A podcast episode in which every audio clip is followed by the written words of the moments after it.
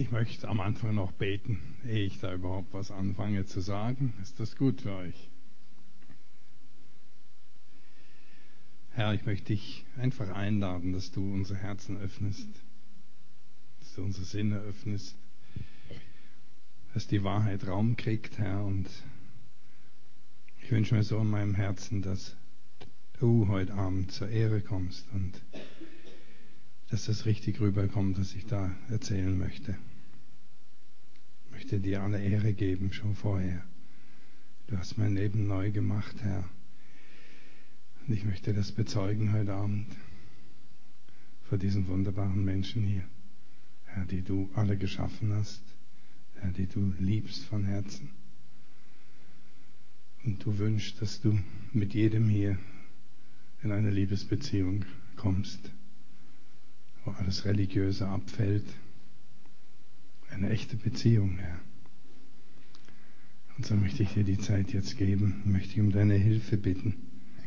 Komm, Heiliger Geist, und nimm du einfach meine Worte und bringe sie in die Herzen hinein. Amen.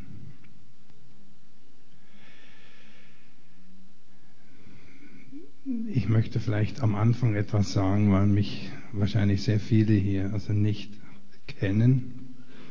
Ich komme aus der Vineyard in Bern. Ich war ziemlich von Anfang an dabei. Also nach, als sie ein Jahr alt war, kam ich dazu. War die Nummer 14. Und äh, ich bin daher jetzt daher, also erste, der äh, pensioniert worden ist im Mai in dem Kreis. Also ich bin eine schöne Zeit jetzt mit der Vineyard Bern zusammen und äh, komme jetzt da sozusagen als Oldie daher. Und ich möchte am Anfang einfach etwas erklären. Ich habe einen Sprachfehler. Äh, ihr werdet das nachher hören. Das gehört zu meiner Geschichte.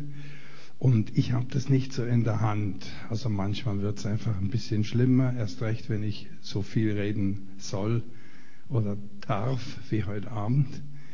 Dann ist es möglich, dass ich manchmal hängen bleibe und nicht weiterkomme einen Moment lang. Da müsst ihr dann also nicht meinen, ich werde zu oder es wäre plötzlich das Wirken vom Heiligen Geist oder so. Das wünschte ich mir zwar, aber es ist schlichtweg ein Handicap und ich habe das nicht in der Hand. Und da könnt ihr euch gerade, wie ich immer sage, in Barmherzigkeit üben. Das ist eine christliche Tugend. Da könnt ihr da gerade einsteigen.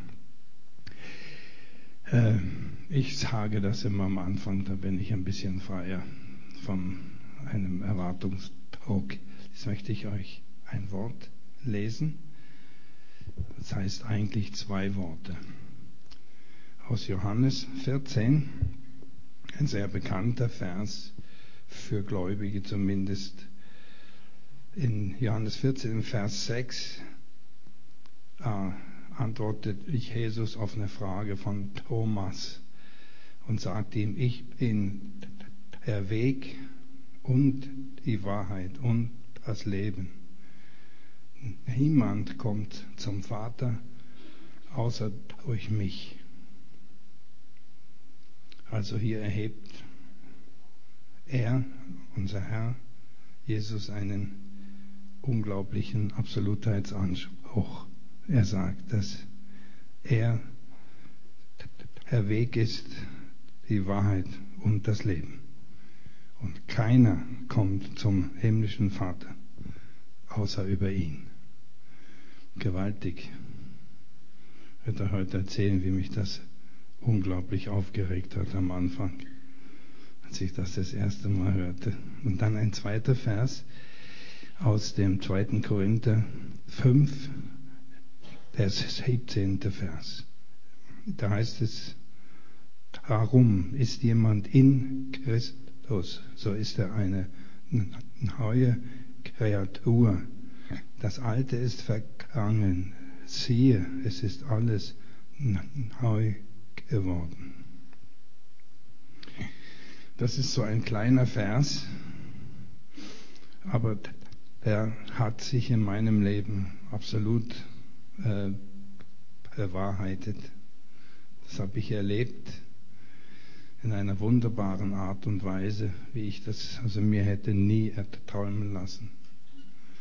Und hiervon möchte ich euch heute ein bisschen erzählen. Ich kam äh, also 1943 zur Welt, zwei Jahre vor Kriegsende. Meine Mutter ist geflüchtet, also 1945 vor den Russen. Ich war also zweijährig und ich habe in der Zeit einige schlimme Fliegerangriffe erlebt. Ich weiß noch, meine Mutter äh, warf sich immer über uns, wenn die Tiefflieger kamen und mit den Maschinengewehren schossen, so brrr. Und dann hat sie uns mit ihrem Körper geschützt, immer, also mein Bruder und mich. Und äh, ich habe dann einmal ein, äh, als eine halbe Ortschaft einfach in die Luft geflogen. Es war ein unglaublicher Angriff. Ich bin noch so, ich weiß, meine Mutter erzählte mir zurückgeflogen vom also Luftdruck und bin mit dem Hinterkopf auf so eine Tischkante geknallt noch. Da habe ich geblutet, da wieder eine große Narbe hinten. Auf jeden Fall in der Folge hatte ich als ich anfing zu sprechen, hatte ich von Anfang an einen unglaublichen Sprachfehler. Es war also sehr, sehr schlimm. Äh, soweit ich mich zurückerinnern kann, konnte ich eigentlich nie fließend reden. Und das war in der Schule, äh, ich muss so sagen, wenn ich an die Schulzeit zurückdenke, dann ist das für also mich so eine Form von Hölle gewesen. Es äh, kommt natürlich dann auch noch auf das also Lehrpersonal an. Aber ich kann mich erinnern an einen, also Lehrer, der mich immer an die Reihe genommen hat, als hätte er Freude, mich zu quälen vor all den Menschen, irgendein Gedicht aufzusagen oder was vorzulesen. Äh, solchen Menschen, den sollte man fristlos entlassen, finde ich. Aber äh, also es war eine Horrorzeit für mich. Und was ich so schlimm empfand, war, alles andere hatte ja funktioniert. Also das Gehirn war in Ordnung und alles andere war auch in Ordnung. Ich hätte in einer Diskussion auf alles antworten können. Also hier oben hat es nicht gefehlt. Ich habe es einfach nicht artikulieren können. Und so habe ich dann mit der Zeit dann eine andere Form von Kommunikation entwickelt. Ich musste ab und zu meiner verletzten Seele einfach Luft verschaffen und dann habe ich einfach, wenn jemand gelacht hat, dann hat er nicht lange gelacht, dann habe ich dem eine geknallt und so habe ich äh, angefangen, äh, eine eigenartige Art von Konversation zu entwickeln. Äh, manchmal für einige sehr überraschend. Also zum Glück war ich nicht der Kleinste in der Klasse. Das war dann in dem Zusammenhang wirklich mein Glück. Hatte ein bisschen Kraft und so und da habe ich mir so einfach meinen Respekt verschafft. Aber ich kann einfach sagen, ich habe unglaublich äh, gelitten unter dieser Schwierigkeit. Und vielleicht kann ich noch erwähnen, ich habe so das Empfinden, wenn ich heute zurückschaue, dass all diese Erlebnisse zusammen es dann ausgemacht haben, dass das so schlimm war jahrelang. Also dass das nicht so schnell heilen konnte, wie es jetzt ist. Ich meine, ich habe ein hohes Maß an Heilung jetzt erfahren über Jahre. Das hat mir der Herr auch mal gesagt, dass er mich hier Schritt um Schritt heilen wird. Warum er es immer so gemacht oder beschlossen hat, mich so zu heilen hier und nicht so auf einen Schlag, weiß ich nicht. Er hat vieles auf einen Schlag in meinem Leben geheilt, aber das Handicap nicht. Er weiß, was er macht. Er macht keine Fehler zumal ich an Heilung glaube. Das kann also dann nicht das Hindernis sein. Gut. Äh, zurück. Äh, äh,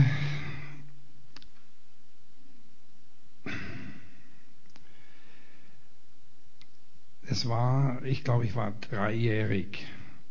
Äh, da habe ich erlebt, wie meine Mutter vergewaltigt worden ist von zwei Russen. Äh, anscheinend, also ich kann mich nicht erinnern hieran, das hat mir meine Mutter erzählt, als sie sich mit 82 bekehrt hat, habe ich mal gefragt, was denn da eigentlich so gelaufen ist in, in, in der Kindheit, weil ich kann mich an nichts erinnern. Das ist für mich einfach ein schwarzes Loch. Und dann hat sie mir das erzählt und hat gesagt, ich wäre im äh, Kinderbett gewesen und hätte gerüttelt und geschrien und hätte wahrscheinlich innerlich irgendwo helfen wollen natürlich und habe da äh, Panik wahrscheinlich gehabt und das war auch noch so eine Erfahrung und dann als ich etwa viereinhalbjährig war, kam mein Vater aus der Kriegsgefangenschaft zurück. Und dann wurde innerhalb eines Jahres die Ehe geschieden. Und äh, ich glaube, das hat dann auch noch bewirkt, dass sich meine Schwierigkeiten determiniert haben in mir. Äh, oder dann hatte ich zuerst überhaupt keinen Vater und dann kam einer, war ein fremder Mann irgendwo und dann fing etwas an und dann war der auch schon wieder weg. Oder? Und ich kann mich noch erinnern, meine Mutter wollte dann, also äh, andere wollten meine Mutter heiraten, die war eine sehr, sehr schöne Frau, sehr klug und einfach eine super Frau. Und äh, na, ich, ich kann mich noch erinnern, ich wünschte mir so eine, war so groß und dunkelhaarig und der hat immer meine drei Autos repariert. Ich hatte etwa drei so kleine Autos als Kind zum Spielen. Also nicht quasi wie mein Sohn es heute hatte, als er klein war. Das Zimmer voller Legos. Gut, ich habe mitgespielt natürlich, oder? Aber also ich kann mich nur erinnern, mit den Autos und wenn er eins mal kaputt ging, der hat alles repariert. Und ich liebte diesen also Mann irgendwo und wünschte mir, dass er mein Vater werden würde, aber das klappte dann nicht, weil er war politisch rot, röter als rot. Und meine Mutter war, hatte das Rote hier oben und äh, das klappte dann nicht. Und dann äh, flüchteten wir, als ich zehnjährig war, von Berlin. Also ich, ich, ich bin zu der Zeit dann in Berlin gewesen, im Osten das war vor dem Mauerbau, also das war 1952, so weit ich mich erinnere. Flüchteten wir in den Westen und dann hatte ich, wir waren in so ein, äh, es war so eine Aktion für die Flüchtlingskinder. Also hat uns ausgeflogen aus Berlin, weil meine Mutter verfolgt wurde. Die hat, hat uns so eine Spionagegeschichte gehabt. Da konnte man ihr die Sicherheit also nicht gewähren, weil wir wollten eigentlich nicht weg aus Berlin. Und dann wurden wir ausgeflogen in so ein Flüchtlingslager nach Hamburg. Und dort waren wir so zwei Wochen auf dem Land, da haben uns Bauern eingeladen. Und hier hatte ich dann ein Erlebnis, das hat mir wahrscheinlich dann für einige Jahre den Rest gegeben. Das war so, wir haben auf einer Scheune recht eine hohe Scheune, so acht Meter hoch ist das äh, die Hütte gewesen. Da haben wir Verstecken äh, gespielt und einer war am Zählen, ne? wenn man so rückwärts zählt von 20 auf 0 und da muss man sich verstecken. Ich weiß gar nicht, wie das heißt auf Schweizerdeutsch. Auf jeden Fall, ihr kennt das Spiel, oder? Oder rede ich da? Gut. Und ich bin in so einen Heuhaufen hinein mit Schwung, weil ich hatte kein anderes Versteck irgendwie gefunden. Und dann war das so, dass die Luke war irgendwie nicht verschlossen. Die war nur so angelehnt und ich bin in den Heuhaufen rein und gerade durch die Luke hinaus und bin dann acht Meter aufs solche Steinfliesen geflogen mit dem Kopf voran, mit jeder Seite. Und da war ich, weiß nicht wie lange, bewusstlos. Und als ich dann zu mir kam, war also meine Mutter und mein zweiter Vater, die hatte in der Zwischenzeit dann geheiratet in dem Flüchtlingslager, war sie allein, hat, hat sie das nicht mehr geschafft und das wäre jetzt eine andere Geschichte, die erzähle ich jetzt auch noch. Und äh, ja, wollte ich etwas sagen und ich merke plötzlich, ich habe nicht mehr reden können. Das ist einfach weg gewesen. Also irgendwie war das wahrscheinlich meine Schwäche und das hat mir wie gerade noch den Rest gegeben. Und dann habe ich längere Zeit, äh, ich habe überhaupt nichts mehr sagen können und dann kam das langsam wieder. Ja, und dann habe ich so Therapien gemacht, war in ärztlichen Behandlungen und äh, irgendwann mal, äh, also der zweite Versuch, er hat dann gesagt, da bin ich 18 gewesen. Er hat gesagt, er kann mir nicht helfen. Er, er hört auf. In der Zwischenzeit hatte ich herausgefunden, als ich etwa 16-jährig oder 15 war, ja, so muss es gewesen sein, wenn ich ein bisschen Alkohol getrunken habe, dann habe ich freier reden können. Das ist also so gemein, aber das war einfach so. Das habe ich mir nicht nur eingebildet. Und dieser Arzt, also dieser zweite, äh, der mich zwei Jahre lang behandelt hat, oder zweieinhalb sogar, er hat also mir dann den Rat gegeben und gesagt, wenn ich irgendwo gezwungen wäre zum Reden, dann sollte ich ruhig ein bisschen Alkohol zur Hilfe nehmen. Das wäre das Einzige, was mir echt hilft. Wir haben also viel anderes probiert. So hatte ich also noch eine ärztliche Erlaubnis. Und ich meine, es ist ja ganz klar. Ich habe immer gesagt, oder wenn ich die Möglichkeit hatte, ein anderes Wort schnell zu wählen, wenn ich zum Beispiel sagen will, ich kaufe mir ein Auto und ich merke, das Auto kommt nicht, sage ich halt Fahrzeug oder Wagen oder so. Also man lernt mit den Jahren, dich dann da auch zu helfen. Aber wenn ich natürlich auf einem Amt zum Beispiel sagen muss, wie ich heiße und wo ich wohne, kann ich dem ja kein Märchen erzählen sage ich als Fritz Meier und wohne im Schindelweg oder was, nur weil ich meinen Namen einfach nicht sagen kann. Gut, und so hat das dann eigentlich angefangen, muss ich sagen. So fing mein Unglück an. Dann bin ich noch zur See gefahren. Es war immer mein Traum, Seeoffizier zu werden. Captain einmal, das war so mein Wunsch. Wie ich immer sage, wie andere irgendwie Lokomotivführer oder äh, Pilot werden wollen, was die jungen Männer anbetrifft. So hatte ich meinen Traum. Ich war dann auch auf des Hemmanns Schule und ich, ich kann euch da ein Erlebnis erzählen. Das war natürlich irgendwo dann klar, dass eigentlich recht schnell, dass ich da keine Chance auf irgendein Fortkommen hatte. Aber ich liebte das Meer, ich liebte die ganze Seefahrt, ich liebe das heute noch. Aber es war einfach so, dass wir da üben mussten, ein Rettungsboot zu Wasser zu lassen zum Beispiel. Und naja, jeder übt dann einmal, als wäre er der Offizier und naja, muss man 25 Kommandos erteilen. Und da ist ja klar, dass das schnell gehen muss, wenn das Schiff in Schwierigkeiten ist und man die Leute retten soll. Und äh, nachher war dann ein echter Offizier daneben mit so einer Stoppuhr. Und dann, wenn ich an der Reihe war, sind so zwölf Leute gewesen, die den Kahn rudern, also Matrosen, und dann muss man den Befehl geben, das hängt in so einem Schwerkraft wieder, und dann geht das runter ins Wasser, das Rettungsboot. Und wenn ich dann an der Reihe war, wir und es ist einfach nichts rausgekommen. Dann haben sie hinten angefangen zu rufen. Hey, hör auf, das Schiff ist schon längst abgesoffen. Die sind schon alle tot und so. Und äh, ja, so merkte ich eigentlich, habe ich dann wahrscheinlich keine Chancen. Ich bin dann aber eine Zeit lang zur See gefahren. Äh, aber es wurde dann sehr, sehr klar, dass ich, ich wollte nicht mein Leben lang einfach Matrose bleiben. Ich wollte gerne ein bisschen vorwärts kommen. Und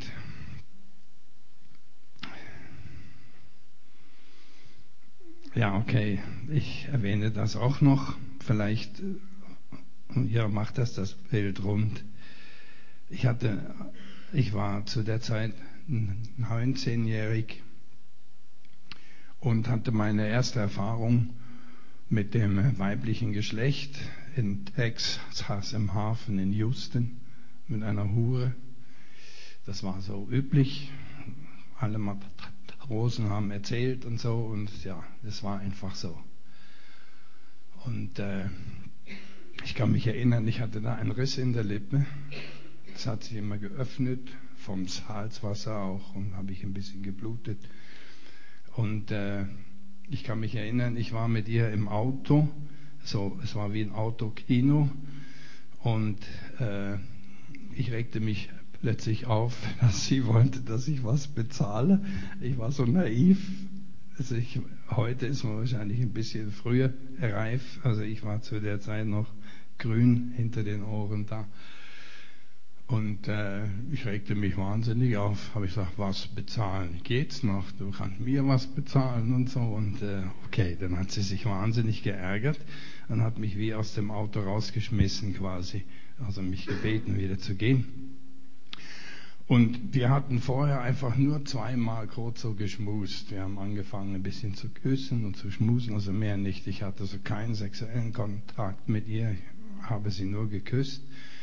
Und auf der Rückreise kriege ich hier so ein Geschwür auf der Lippe und oder da so. Und äh, wir hatten zum Glück einen Arzt an Bord und der hat gefragt, oh, Schmerz überhaupt nicht und so. Und der hat mich dann untersucht und dann äh, kam heraus, dass ich also mir Syphilis geholt habe. Und dann kam noch die amerikanische Polizei, das weiß ich noch genau, und haben mir all die Fotos vorgelegt. Das war dann also eine unregistrierte Prostituierte, die hat man dann verhaftet natürlich.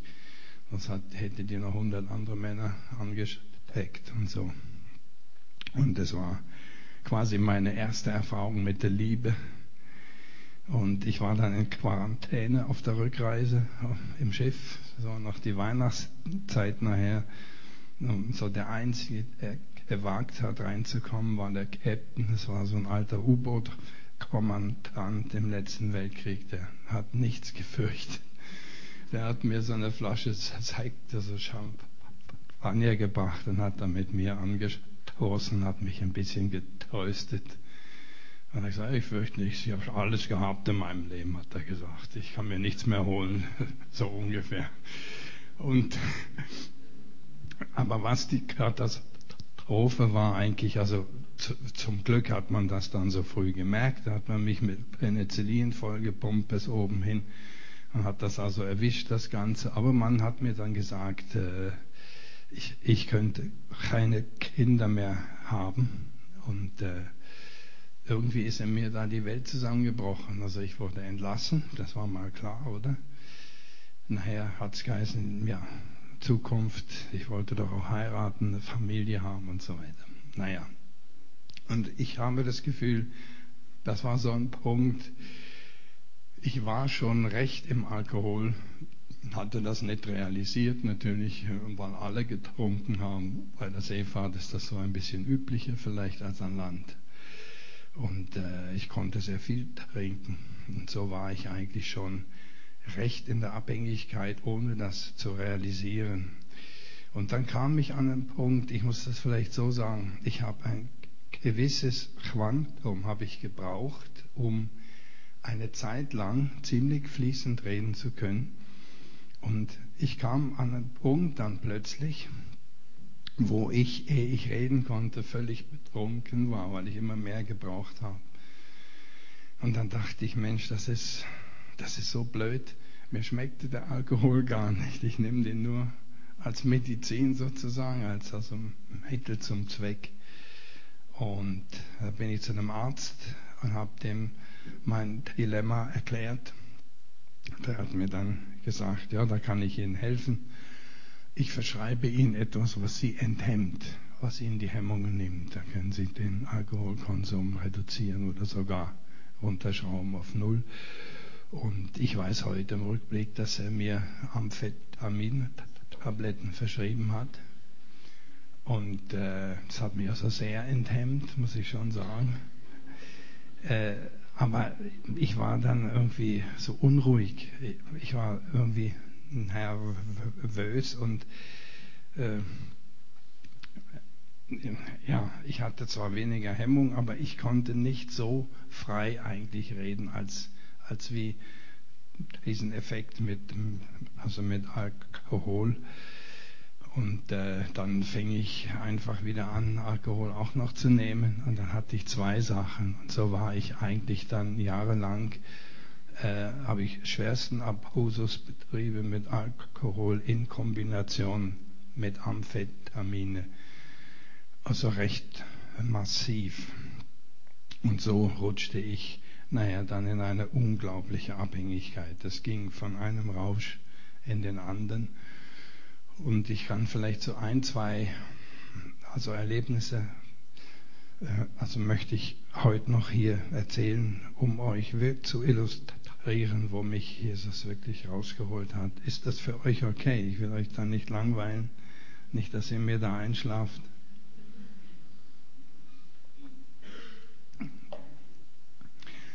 Und zwar in Bezug auf äh, übernatürliche Kräfte, das ist so etwas, wo, also mit wir ja als Christen auch immer wieder in Kontakt kommen, auch mit anderen Menschen und hier auch Hilfe anbieten sollten und auch können.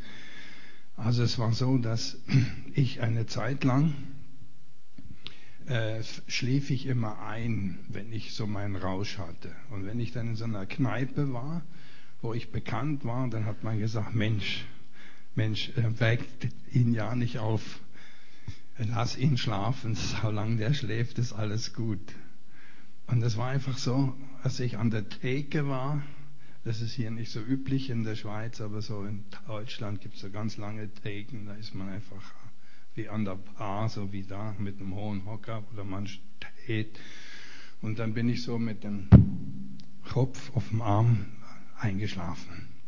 Und wenn man mich dann geweckt hat, wenn man mich nicht gekannt hat und hat probiert, mich wach zu rütteln, da habe ich ohne jegliche Vorwarnung einfach zugeschlagen. Es war wie so ein Reflex. Ich kann nicht erklären, warum das so war. Es war einfach so, in mir muss so eine Aggression gewesen sein. So eine Wut irgendwo, die sich immer mehr da äh, kumuliert hatte in mir und in so Augenblicken unkontrolliert rauskam wahrscheinlich. Und dann ist natürlich je nach wer das war, äh, habe ich dann das Echo bekommen und dann ist die Sache losgegangen. Und so hatte ich wirklich wüste Schlägereien, immer wieder. Es hin zu Gerichtsverhandlungen wegen gemeingefährlicher Körperverletzung und so Sachen. Ist also schlimm gewesen. Das Schlimme war einfach, in dem Zustand hat man mich einfach irgendwie nicht umhauen können. Das hat man einfach nicht geschafft, ich habe so, wie soll ich sagen, übernatürlich animalische Kräfte gehabt in so einem Zustand. Das war so furchterregend. Ich kann euch sagen, ich war einmal in einer Wirtschaft, da bin ich eingeschlafen auf dem Land. Das war eigentlich in der Beziehung das heftigste also Erlebnis, was ich hatte. Es war ein riesiger Eichentisch Tisch, ein schwerer, richtig ein schwerer Tisch, recht lang und ich war am Kopfende eingeschlafen. Am anderen Ende saßen drei andere so und haben Karten äh, gespielt, so wie man hier sagen würde, irgendwie Jass, ein Jass geklopft oder sowas. Und da kommt der Wirt, weil ich eingeschlafen war und rüttelt an mir und ich knall dem eine und stehe so rüber und sehe die drei und das war einfach in dem Augenblick war jeder Mensch für mich einfach mein Feind. Dann habe ich den Tisch an den Kanten genommen, rechts und links und habe den einfach so umgedreht. Da sind die drei hinten, das müsst ihr euch mal vorstellen, einfach rumgeflogen, von den Stühlen geflogen. In der Zeit kam der Wirt wieder auf mich zu dann habe ich den anscheinend über meinem Kopf gehoben, wie so ein Tarzan-Film oder was auch immer. oder habe den an die Wand geschmissen.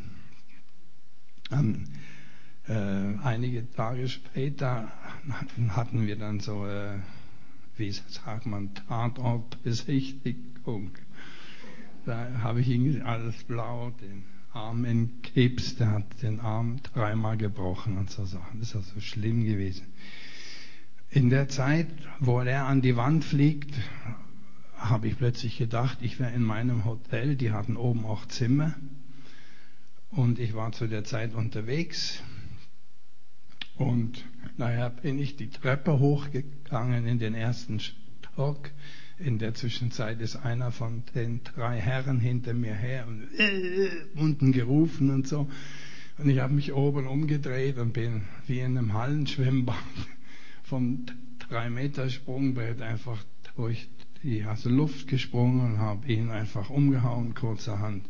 Habe dann wie irgendwie gemerkt, ich bin ja gar nicht in meinem Hotel und bin einfach losmarschiert.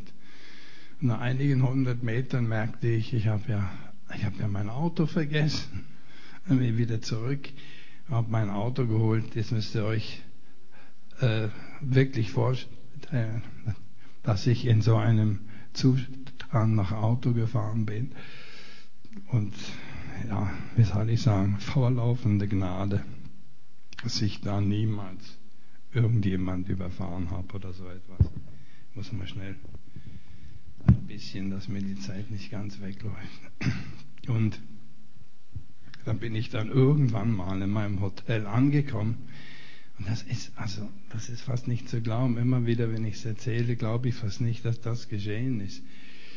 Und dann komme ich zur Tür und suche den Schlüssel und merke, ich habe den Schlüssel nicht. Und das war so eine schöne große Glastür, so dickes Glas, verziert, wunderschön. Und ich bin einfach durch das Glas durchmarschiert. Und bin dann in mein Zimmer irgendwo.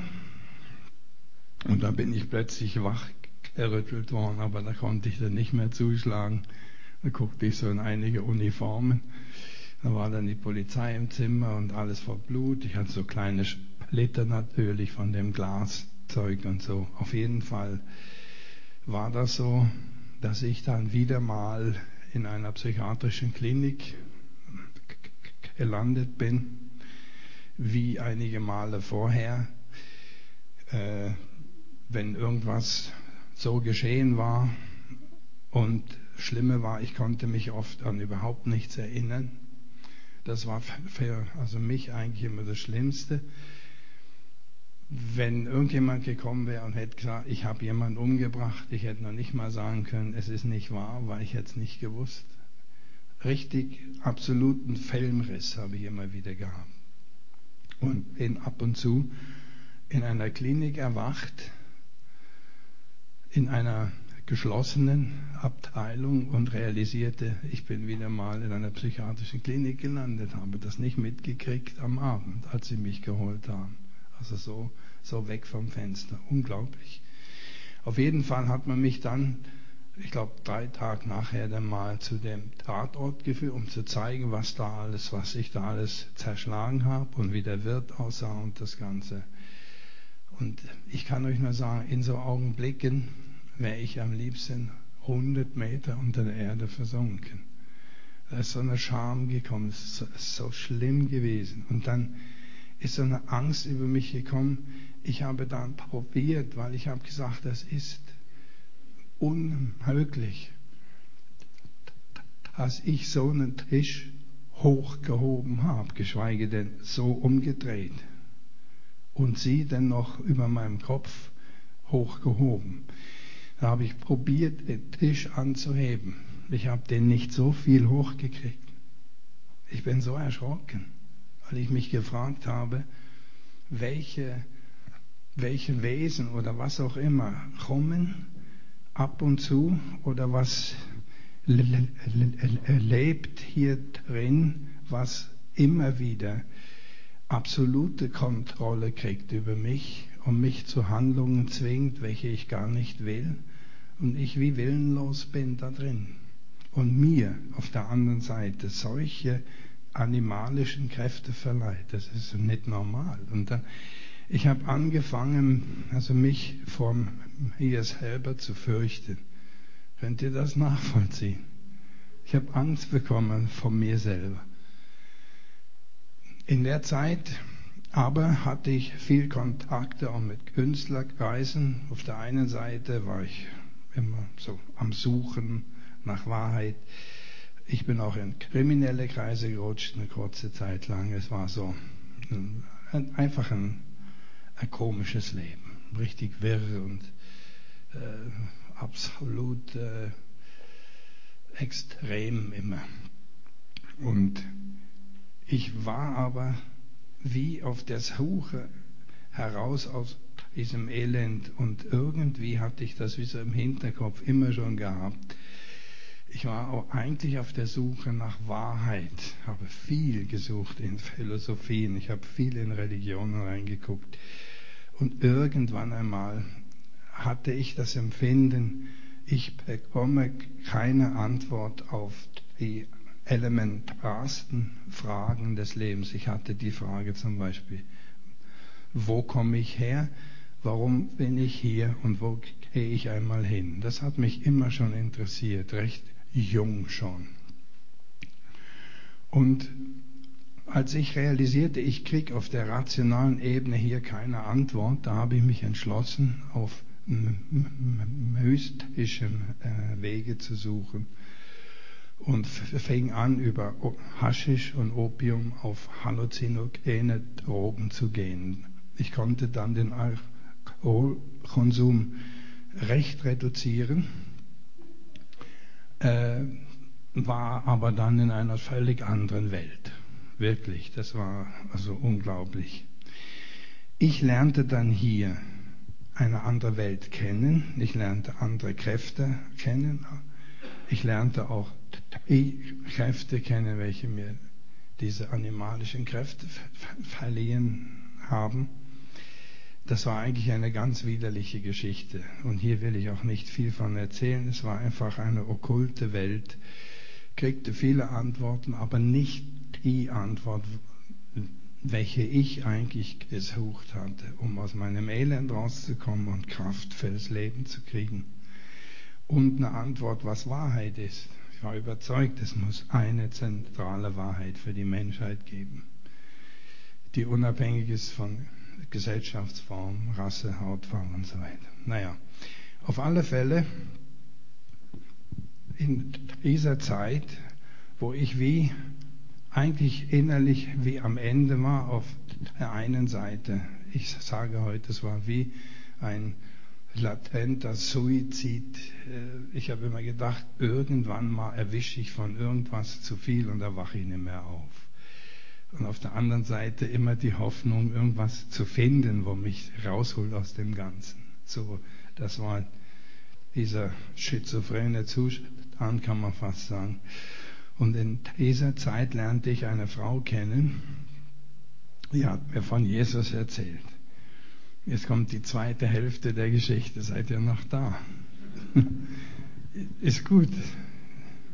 Ihr müsst einfach, einfach nicken, sonst habe ich. Nimm mal schnell einen Schluck. Entschuldigung.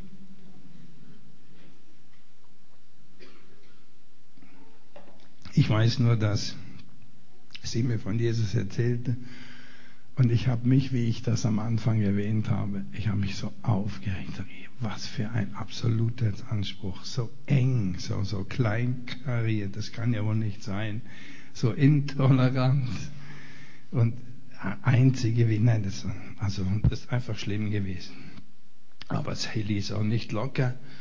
Und äh, wir hatten immer wieder die Diskussionen und ich habe dann gedacht, also ich will mich redlich wehren nicht nur mit so aufgeschnappten Schlagworten über den christlichen Glauben, sondern äh, ich hatte gedacht, ich werde sie mit ihren eigenen Waffen schlagen und sagte, Esther, bring, also ihr malt eine Bibel oder was ihr da habt.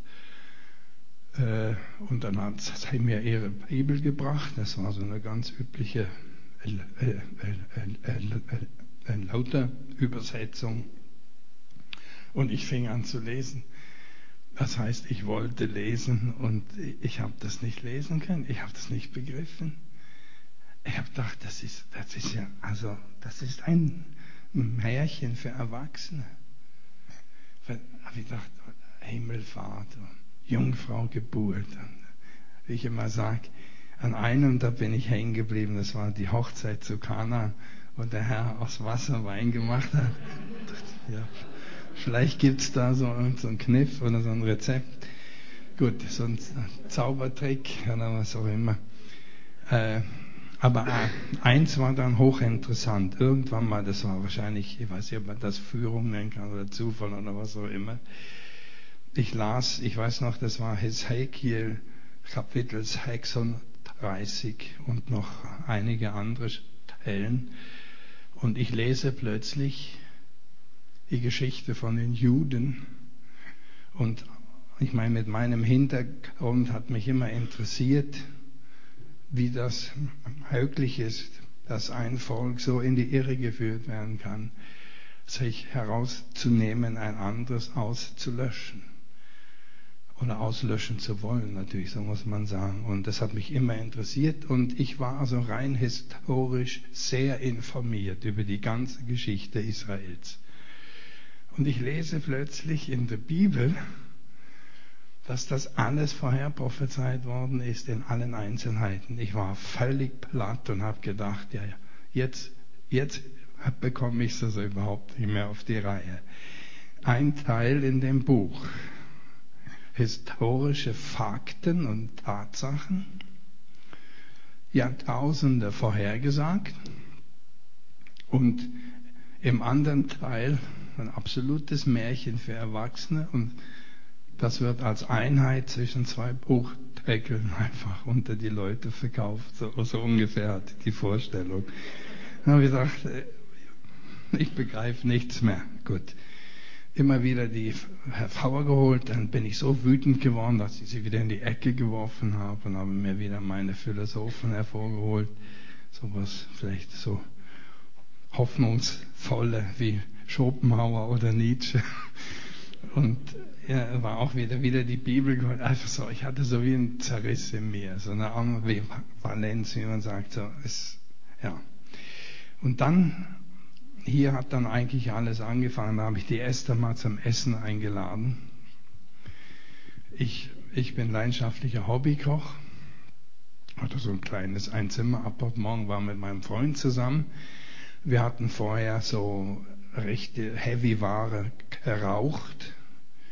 Sowas, also ja, einfach ein Mix, ist ja egal was. Auf jeden Fall war mein Freund im Land der Pflanzen Den hätte man pieken können mit einer Nadel, der hätte wahrscheinlich nicht reagiert. Also nur um zu sagen, ja, welche Qualität die Ware hatte. Und ich war am Kochen und Esther saß in der Ecke, hatte eine Bibel auf den Knien und so eine Kerze irgendwo davor. Und also wenn ich heute so zurückblicke, muss ich sagen, sie hat da geistliche Kampfführung ausgeübt innerlich und war am Kämpfen um, einfach um mich und war überzeugt, dass Gott mich irgendwo erwischt. Auf jeden Fall habe ich plötzlich so angehalten war mitten im Kochen und habe so richtig zynisch gesagt, hör mal Esther, wenn er äh, wirklich existiert, wovon du mir immer erzählt, naja, soll er mir jetzt zeigen, und beweisen, dass er mehr Kraft hat als hier das Zeug. Und dann habe ich mir demonstrativ eine Pfeife gemacht und habe die nachher geraucht. Und dann habe ich mir noch eine zweite gemacht und habe die geraucht. Und dann habe ich zu meinem Freund drüber geguckt und habe gedacht, also am Stoff kann es ja wohl nicht liegen. Dann habe ich mir eine dritte gemacht. Also ich habe fünf Pfeifen geraucht dann. Ich habe so mit aller Kraft meines Lebens inhaliert. Äh, also das hätte mich für eine Woche flachlegen müssen, also nach meiner damaligen Erfahrung. Und ich war Ich war nach der fünften Pfeife so klar im Kopf. Glasklarer kann ein Mensch nicht sein, empfinde ich. Ich war nie mehr so klar wie in dem Augenblick. Es hat nicht gewirkt. Ich war absolut klar. Also ich konnte das dann noch nicht irgendwie bezeichnen, also ihn und, und die Kraft mit Namen oder so. Ich wusste nur, ich habe was herausgefordert und ich habe irgendwoher eine Antwort bekommen, ist mir recht komisch eingefahren. Wir aßen dann und da ging eine Zeit vorbei und dann hatten sie eine Evangelisation. Er fragt, wissen alle, was das ist? Und da weiß jemand, was das nicht ist. Alle? Muss ich nicht erklären. Also, äh, und da hat man mich eingeladen und ich habe noch gedacht, ja, was mit dem Jesus und wenn mich da Kollegen sehen, ich habe so mich geschämt, das ist so komisch gewesen. Dachte ich, nee. Und dann so innerlich und so dachte ich, ja Mensch, komm, du hast alles probiert, äh, eigentlich kannst du ja nichts verlieren. Äh, komm und so. Und dann habe ich mich wie überredet, Klar weiß ich heute, dass es der Herr war, oder geschubst hat, oder, aber eben. Und dann habe ich gesagt, also gut, ich komme. Und dann, dann haben die mich abgeholt und dann war so eine Versammlung. Das war so eine Halle. Ich weiß noch, ich bin in die, zuhinterst in die letzte Reihe, in die Mitte. Schön, immer mein Rücken schön hinter mir sicher dachte ich, das will ich mir anschauen, die ganze Sache.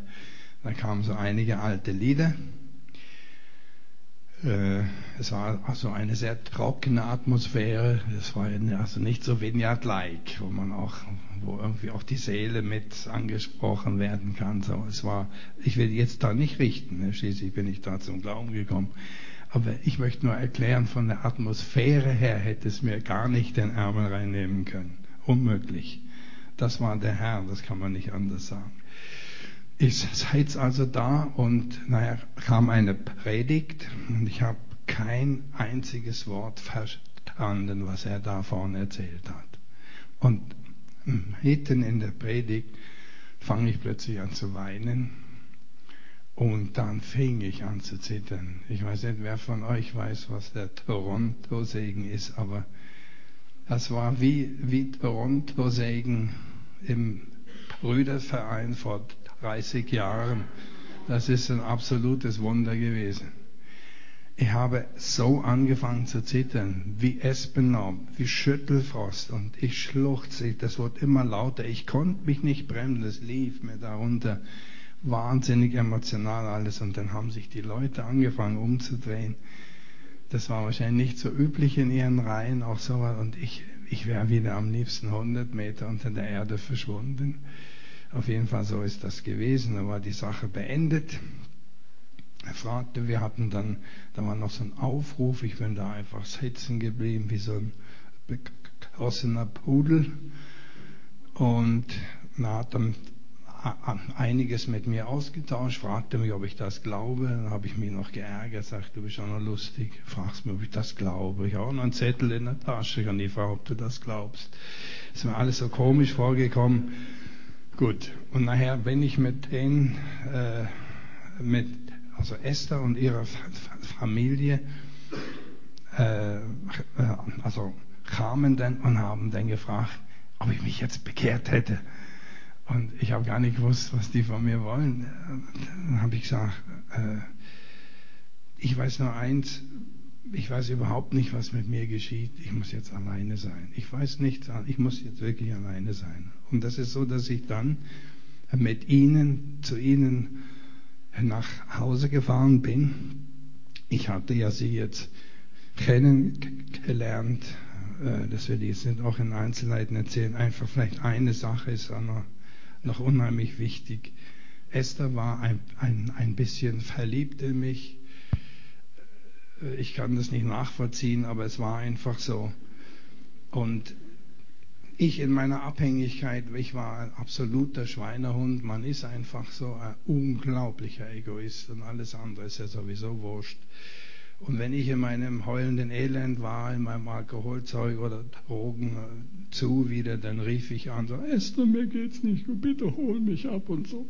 Und dann Esther kam immer, egal wo ich war, und holte mich. Und da hatte ich in ihrem Haus ein Zimmer, das war einfach mein Rausch aus Schlafzimmer.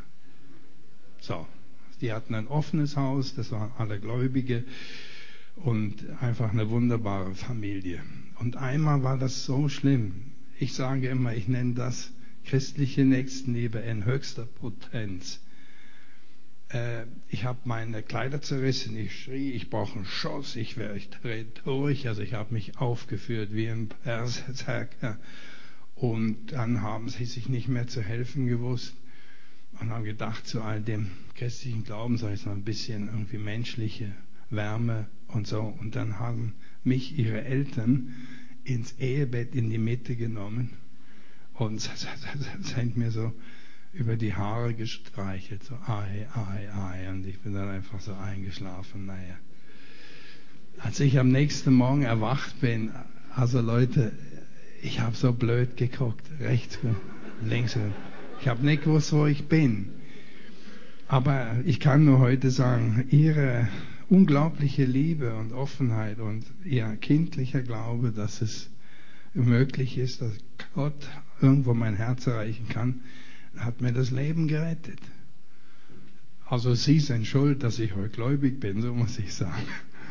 Und dann, äh, ja, so erlebt. Also, also jetzt bin ich also mit ihnen zusammen nach Hause gegangen und bin dann eben in mein Rausch Ausschlafzimmer. Habe hinter mir zugemacht und ich weiß noch, noch genau, ich habe einfach in den Raum reingefragt, sag, ich weiß nicht, wer du bist, aber wenn du existierst, möchte ich dich jetzt kennenlernen. Also wenn oh, das war's mit dem Heulen und mit dem Pfeifen und mit dem Zittern und so, dann möchte ich dich kennenlernen. Und dann war das wie eine lautlose Explosion und ich war in einem unglaublichen Licht. Ich habe also sowas noch nie gesehen. Ich habe also viel Farberlebnisse gehabt auf meinen also LSD-Geschichten und so, aber es war so anders als alles, Übrigens, das hatte ich auch gesagt am Abend, als ich mit Esther war, als ich hier die Pfeifen geraucht habe. Ich kann mich erinnern, ich sagte, wenn ich je an ihn glauben sollte, dann müsste er also mir etwas zeigen, was mehr ist als alles, was ich erlebt habe. So, das ist mir gerade noch eingefallen. Und nachher war das so im nächsten Augenblick, dann wusste ich, jetzt sterbe ich. Ich, ich komme um, ich konnte das Licht nicht ertragen, unmöglich. Da habe ich das wenig auf die Reihe gekriegt. Da habe ich gedacht, ja, da frage ich eine höhere Macht, sich mir zu offenbaren. Sie offenbart sich mir in Form von also Licht. Und das Einzige, was ich erlebe, ist, dass ich jetzt umkomme. Und dachte, das macht doch keinen Sinn. Und irgendwie, das ist noch schwer zu beschreiben, solche Erfahrungen, äh, ist naja das Licht wie über eine Schlucht auf eine andere Seite. So, also ich konnte es noch sehen in einiger Entfernung, aber es hat mich wie nicht mehr bedroht. Ich konnte wie überleben. Und da hatte ich wieder dieses ambivalente Gefühl in mir, das zog mich unglaublich zu dem Licht. Und auf der anderen Seite wusste ich, ich kann in ihm nicht leben, das geht nicht. Und da wurde das Fragezeichen immer größer. Und nachher hatte ich so einige Erfahrungen und vielleicht zwei, drei, welche wichtig sind, muss ich erwähnen. Das eine war, es hat denn jemand wie in einem Zeitraffer mein ganzes Leben zurückgekurbelt und ich habe mich bis in die Kindheit hinein, habe ich einige Sachen äh, gesehen. Ich habe mich auch gesehen, wie ich zum Beispiel über den Philosophen saß und las und auf der Suche nach Wahrheit war und erkannte plötzlich, dass ich viel einzelne Teilwahrheiten kennengelernt hatte, einfach menschliche Weisheiten, aber nicht das Eigentliche, was mich raus hätte holen können, eine echte Kraft oder wonach ich eigentlich gesucht hatte. Und jetzt kommt noch etwas Schwieriges. Ich wurde überführt von meiner Schuld. Ich kann, Euch kann ich das sagen, ihr seid ja alles Gläubige oder zumindest die meisten hier äh, Christen. Ich wurde wirklich überführt von der, von der Schuld, man sagt Erbsünde. Äh, auf einmal ist mir das wie, wie aufgegangen. Wie kann ich das sagen? Äh, ich hatte mich ja viel mit so menschlichen Fragen auseinandergesetzt und ich, ich hatte so eine Sicht von Ehe wie, äh, ich habe das Herz noch am rechten Fleck, ich habe keine weiße Weste mehr, das ist klar, das, das weiß ich, aber ich bin noch ein anständiger Kerl, also auf mich kann man noch zählen. Im Knast halt ihr noch dicht und so, gell? Also da kann mir keiner was nachsagen. Irgendwie ja, ich hatte so eine Sicht irgendwie mehr und ich wusste, ja gut, das ist nicht alles gut. Und dann erkenne ich plötzlich, dass ich wie aus einem unvollkommenen Ehepaar unvollkommen zur Welt gekommen bin, irgendwie von irgendwas abgetrennt und wie äh, ich konnte wie irgendwie nicht anders handeln als schlecht im Sinne von Ich-Bezogenheit, von Egoismus, von andere für meine Zwecke ausnutzend und so. Und ich erkannte plötzlich, ich, ich bin kein Sünder aufgrund meines Lebenswandels, sondern weil ich so zur Welt gekommen bin und ich erkenne plötzlich, dass ich erlöst werden muss. Dass man mich erlösen muss. Und daher ist es so schlimm, ich, ich kann euch das nicht richtig rüberbringen, wie schlimm das für mich war, zu erkennen, es kann also mich keine Religion keine Philosophie, kein Mensch und ich mich. Ich kann mich nicht erlösen. Ja, und jetzt hatte ich ein Riesenfragezeichen. Ich habe die ganze Verlorenheit in so einem schlimmen Ausmaß äh, wahrgenommen, dass ich fast durchgedreht bin. Und nachher finde ich mich in einem Gerichtssaal plötzlich wieder. Und wenn ich euch sage, es war wie im, im Kino, so erkläre ich das immer. Das ist, äh, es wäre viel zu schwach formuliert. Das war wie, als wäre ich in der Rolle eines Angeklagten in einem Film äh, als, als Darsteller beteiligt gewesen. Das war so real alles. Dann, ich wurde angeklagt. Ich habe noch so diese Roben, diese schwarzen, so wie sie da sitzen, die Richter und ich werde angeklagt.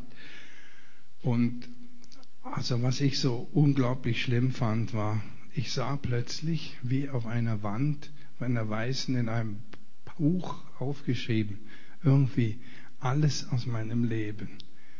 Alles, was ich je gemacht hatte, war aufgezeichnet. Ich war so platt, ich kann euch das nicht anders sagen. Ich war sprachlos. Jeder Gedanke, jede heimliche Handlung, alles, was ich je getan hatte, war minutiös aufgezeichnet und offen aufgedeckt.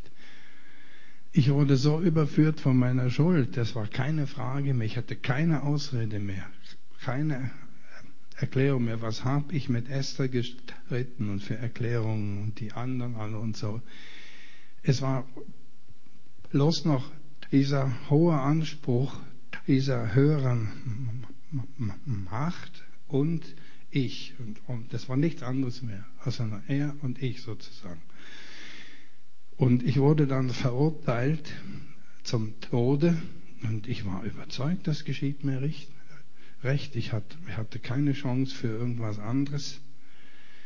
Und ich kam dann in eine Zelle und wartete auf meine Hinrichtung. Und ich weiß noch, ich sah aus dem Gitterfenster heraus in einiger Entfernung so einen Hügel, wo einige Menschen ein Holzkreuz errichtet haben. Und ich wusste innerlich, dass ich an das Kreuz kommen werde. Das hat mir keiner erklärt. Ich habe das irgendwie gewusst. Und da hörte ich Schritte auf die Zelle zukommen. Und dann habe ich gedacht, so jetzt, jetzt geht's auf die letzten Meter meines Lebens. Und in dieser Zeit, wo ich die Schritte hörte, habe ich erlebt, wie jemand anders an das Kreuz geschlagen wurde. Und ich konnte gar nicht wegschauen. Ich musste hingucken. Und dann ging die Zellentür auf. Und da kam jemand rein, hat mir die Fesseln abgenommen und gesagt, ich wäre frei, ich könnte gehen. Ein anderer hätte bezahlt und ich weiß noch, ich weiß, das klingt so blöd. Ich habe ihn gefragt, ja, ist das irgendein Freund gewesen aus meinem Kollegenkreis, aus meinem Freund? Ich konnte mir nicht, nichts anderes vorstellen, als dass ein Freund mich so gemocht hat, dass er sein Leben für mich hingegeben hat. Über so Zeug haben wir ja viel philosophiert. Und ich kriegte dann aber keine Antwort. Er verschwand diese ganze Szene. Und ich fand mich plötzlich im Zimmer, in meinem Rauschausschlafzimmer, auf den Knien am Bettrand wieder. Und dann kam dieses Kreuz. Es war da aber nicht mehr Holz, sondern dieses Licht, wie ich das am Anfang sah. Da ist dieses Kreuz in einem unglaublichen Licht in mein Zimmer gekommen und hat alles wieder überflutet, das ganze Zimmer. Und dann habe ich so schemenhaft eine Gestalt wahrgenommen, aber was eigentlich gezählt hat, war die Stimme.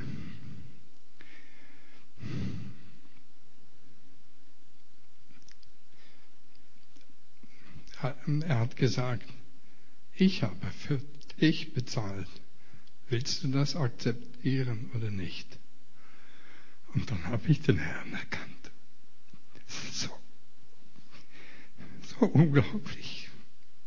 Ich habe plötzlich, habe ich gewusst, wer Jesus ist. Dass er mein Schöpfer ist, dass ich ihn gesucht habe, mein ganzes Leben lang eigentlich. Entschuldigung. Und dann habe ich Ja gesagt und dann wurde ich in das Licht hineingezogen. Das ist unbeschreiblich. Da war ich selbst Licht. All die Angst war fort. Ich wusste, ich habe ewiges, unzerstörbares Leben erhalten. Ich habe ja alles erst anschließend lesen können in der Bibel, dass ich da die Wiedergeburt erlebt hatte. Ich wusste nur, ich habe ewiges, unzerstörbares Leben. Ich konnte zum ersten Mal Ja zu mir sagen und auch mich annehmen und so. Und daher war ich einfach eine Zeit lang, ich will jetzt das nicht lang ausmalen da, es war auf jeden Fall so unglaublich schön, dass ich dem Herrn gesagt habe, Herr, du musst aufhören, ich halte es nicht mehr aus. Es, ich, es verjagt mich vor Glück. Und dann hat das wie kam ich wie in das Zimmer zurück und ich kam wie in die Zeit zurück und schaute dann auf die Uhr und realisierte, dass sie mich vorher gefragt hatten, ob ich mich jetzt bekehrt hätte. Wo ich gesagt habe, ich weiß nicht, was ihr wollt. Dann dachte ich, wow, jetzt weiß ich, was die gemeint haben. Und das habe ich gedacht, jetzt das muss ich Ihnen einfach erzählen und bin dann aus dem Zimmer herausgerannt und in das gerade in das nächste Zimmer rein. Ich komme jetzt zum Ende. Ist gut für euch? Zwei Minuten. Und dann, es war eben ein offenes Haus und, und Esther hatte eine Freundin, also eine Arbeitskollegin eigentlich, die kannte ich etwa seit zwei Jahren. Wir hatten sowas wie eine Joint Kameradschaft. Wenn sie ein Fest hatte, war ich eingeladen, umgedreht. Wir haben also nicht irgendwie eine Beziehung gehabt, einfach so freundschaftliche. Und ich weiß, sie wollte vom christlichen Glauben also nie etwas wissen.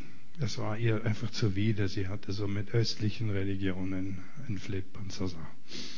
Und ich weiß nur, ich komme in das Zimmer rein und sie lag Katrin heißt sie, lag auf einer Couch und las so ein, ein Komik. Und ich komme rein und sie guckt mich an und fängt an zu schreien, wie am Spieß. Und ich muss euch sagen, es war so eine, wie soll ich sagen, so eine, eine, eine wehrschafte Oberländerin, also nicht so leicht zu erschrecken. Und ich mache noch so einen Schritt auf sie zu und sage, aber Katrin, was ist denn los? Wir haben doch nie irgendwie Krach gehabt oder irgendwo Ärger miteinander. Und sie schrie und schmiss den Comic weg und zog eine Decke über ihren Kopf und hat gesagt, ich soll also machen, dass ich aus dem Zimmer komme. Und dachte, hey, und dann gucke ich links rüber und da war die Esther am Anfang mit dem Rücken, als ich reinkam, sie machte da in der Ecke irgendwas im Zimmer, hat sich umgedreht, guckt zu mir und hält so ihre Hände vor die Augen. Und dann habe ich gefragt, hey, hat es euch ausgehängt oder was? Und dann sagt sie mir, nee, man könnte mich nicht angucken. Ich sage, ich war es nicht. Wieso? Und ich werde das auch nie vergessen. Sie sagte, sie sieht das neue Jerusalem in meinen Augen. Was? Und da bin ich aufs Klo rausgerannt und habe so in den Spiegel geguckt. Ich habe keine Häuser wahrgenommen, aber ich habe irgendwie, ich war einfach anders. Ich kann es nicht sagen. Da war so eine Klarheit in den Augen, dass ich mich fast gefürchtet habe von mir, also auf eine andere Art. Das war so ungewöhnlich klar und rein. Ich weiß doch nicht. Auf jeden Fall haben sie mich wahrscheinlich so wahrgenommen. Sie sagten, dass es wie geleuchtet hat, was auch immer. Ich habe das ja nicht gesehen.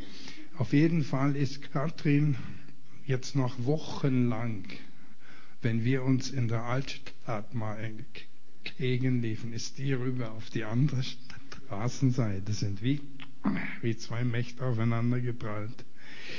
Und zum Abschluss kann ich noch zwei Sachen sagen. Das ist etwas Wunderbares. Ich habe so eine Aggression auf die Menschen gehabt. Das war wie weggeblasen. Ich liebte plötzlich die Menschen. Ich dachte, Mensch, mich laus der Affe. Ich war doch nicht auf der Uni zwei Semester Menschen lieben lernen. Das war plötzlich, zack, in mir drin. Also was mir auch immer wieder bezeugt hat, wie real die ganze Sache ist. Wie wahr das alles ist. Aber der Hammer war, als ich am nächsten Morgen die Bibel aufschlage. Ich weiß noch, es war Johannes Evangelium. Ich fange an zu lesen. Ich konnte nicht mehr aufhören. Ich dachte, das ist ja, ja, habe ich gedacht, wieso habe ich das vorher nicht begriffen? Habe ich erst noch geguckt, ob sie mir vielleicht heimlich ein anderes Buch ausgetauscht haben. Nein, es war genau die gleiche Bibel. Und dann las ich und las ich und dachte, Mensch, das ist ja wie ein Liebesbrief geschrieben an mich. Und ich weiß nicht, ich, habe, ich glaube, ein halbes Jahr hast du mit mir nichts mehr anfangen können. Also nur, ich habe nur die Bibel gelesen. Es ist so gut gewesen. Ich wurde über Nacht von all meinen Abhängigkeiten befreit. Ich war frei. Also hier habe ich absolute Heilung erlebt. Das war einfach der Hammer für viele Mediziner ein absolutes Wunder. Habe dann auch über Jahre viel Heilung noch erlebt. Äh, habe auch die Zwei-Schritt-Arbeit mitentwickelt, endlich leben, um auch anderen die Möglichkeit zu geben, schrittweise in die Freiheit zu kommen, weil das nicht alle so erleben wie ich, aus der Abhängigkeit so herauszukommen. Was ich lernen musste, war, mir meine Freiheit nicht wieder rauben zu lassen. Einfach zu sehen, warum hat sich wie was entwickelt und, und was hat Christus also mir am Kreuz errungen und was gehört mir wirklich. Ich kann heute sagen, ich wurde ein neuer Mensch. Klar war meine Haarfarbe immer noch die gleiche nachher, aber es war alles anders meine Werte, meine Ziele, meine Sicht. Alles war völlig anders. Ich wurde Schritt um Schritt erst ein Mann, habe dann Anna geheiratet, eine wunderbare Frau, habe mit ihr zwei Kinder. Vielleicht kann ich noch erwähnen, dass meine erste Frau auch alkoholabhängig war und an Zirrhose, also krepiert ist, muss man sagen. Ich, ich war sehr reich verheiratet, sie war eine sehr reiche Frau. Ich hätte alles haben können, ich hätte ein schönes Leben haben können. Aber ich war immer auf der Suche. Es hat mir nicht gereicht, einfach zu haben an äußerlichen Sachen. Da war immer ein Vakuum drin und das war gefüllt. Das ist heute noch gefüllt. Ich liebe Jesus. Ich liebe ein Leben in der Beziehung zum himmlischen Vater, in der Gegenwart des Heiligen Geistes, jeden Morgen neu. Ich habe einige schwere Herausforderungen erlebt in den letzten Jahren in Bezug auf Krankheit. Und da hat sich auch der Herr und sein kraftvolles Wort als echt, echte Kraft und Medizin erwiesen. Da müsst ihr mich nochmal einladen, dann erzähle ich euch die Fortsetzung von den letzten 25 Jahren im Rahmen von der Vineyard. Aber jetzt möchte ich gern noch beten. Ist das gut? Können wir mal einen Augenblick ruhig werden? Das habe ich weit überzogen. Excuse.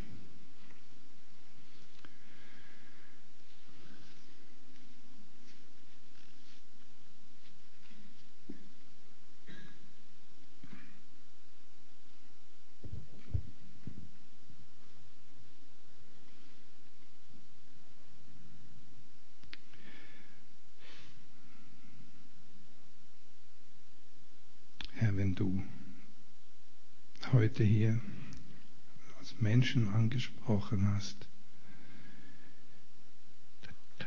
die dich noch nicht kennen, Herr, wenn da irgendjemand ist heute Abend hier, der das Empfinden hat, ich möchte den Schritt auf Jesus zumachen.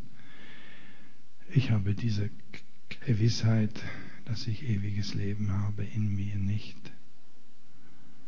Da möchte ich einfach ja, dich bitten, den Schritt heute zu wagen. Ja zu sagen zu Jesus. Es ist eine wunderbare Sache, mit ihm zusammen durch das Leben zu gehen. Und die Autonomität aufzugeben und in Gemeinschaft mit ihm zu leben. Mit unserem wunderbaren Schöpfer, der uns liebt das Allerbeste für uns möchte. Uns frei machen will, heil machen, in ein kreatives Leben führen, zur Ehre seines Namens und mit uns sein Reich bauen. Wenn du hier bist heute Abend, wenn du angesprochen bist, dann kannst du vielleicht einfach ja deine Hand heben am Platz, dass ich sehen könnte. Dann kann ich noch beten von hier.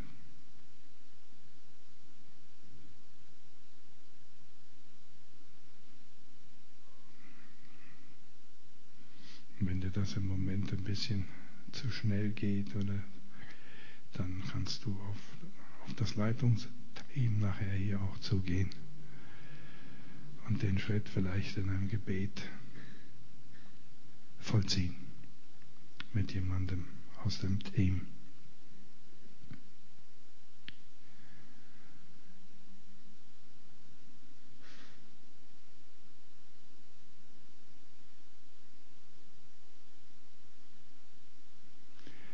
Und dann habe ich noch etwas auf dem Herzen. Es ist ja oft so, wenn man längere Zeit im Glauben ist, dass man so ein bisschen flach wird, lau wird. Man hat so Zeiten, Wüstenzeiten auch.